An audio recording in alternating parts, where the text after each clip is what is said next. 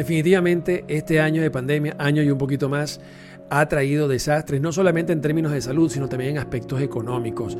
Todos aquellos que somos emprendedores, yo me meto dentro de eso, hemos pasado trabajo con relación a esta situación y la angustia ante la visión de, de no poder prosperar, de no poder desarrollarnos, realmente ha traído serios problemas emocionales. Debemos hablar de eso. ¿Cómo están? Les habla Alberto Barradas, arroba psicovivir en redes sociales, psicólogo clínico venezolano. Miren, cuando uno emprende, cuando uno hace un nuevo un negocio o está desarrollando un negocio y pasan cosas como esta, e, es devastador, claro que es devastador. Sobre todo que esta generación en el mundo, ¿ok? Todos los que estamos vivos en este momento en el mundo, nunca habíamos vivido una pandemia. O sea, esto es nuevo para todo, para toda la raza humana, hoy en día habitando el mundo, esto es nuevo. ¿Ok?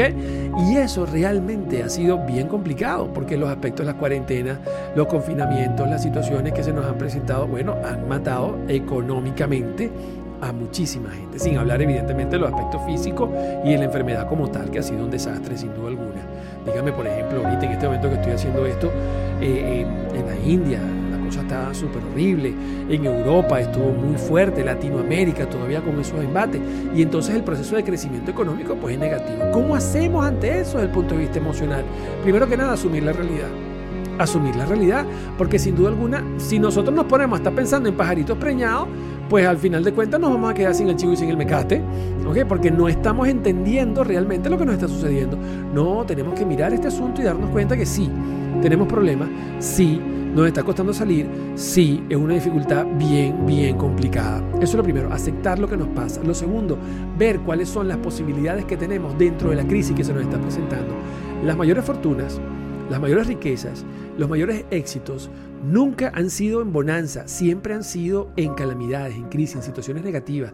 En consecuencia, usted lo único que tiene que hacer es ampliar su visión, establecer mejor cuáles son sus objetivos ahora a cumplir y adaptarse a eso para tratar de crecer. Por ejemplo, hay un refrán que no me gusta mucho, pero yo se lo voy a decir, que es, bueno, si todo el mundo está llorando, empieza a vender pañuelos. ¿Ok? Bueno, sin duda alguna, eso es adaptarse a la situación. Evidentemente no estoy hablando de aprovecharse del dolor ajeno, ni estoy hablando de lucrarse con las situaciones negativas de los demás, pero sí estoy hablando de buscar soluciones, sí estoy hablando de establecer nuevos emprendimientos y sí estoy hablando de ver oportunidades cuando las situaciones están presentándose muy mal. ¿ok? Entonces, desde ese aspecto, pues sin duda alguna debemos ampliar nuestro horizonte en términos de objetivos.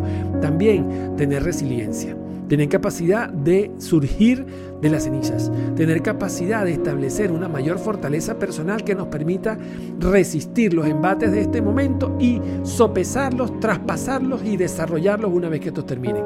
Entonces esa fortaleza, que sí a muchos nos cuesta, sí es bien complicada en muchos aspectos, tenemos que asumirla como un valor personal, tenemos que asumirlo como un desarrollo de nuestra personalidad. Estos son tiempos que nos tienen que fortalecer, no que debilitar. Y en ese sentido es ahí el mensaje.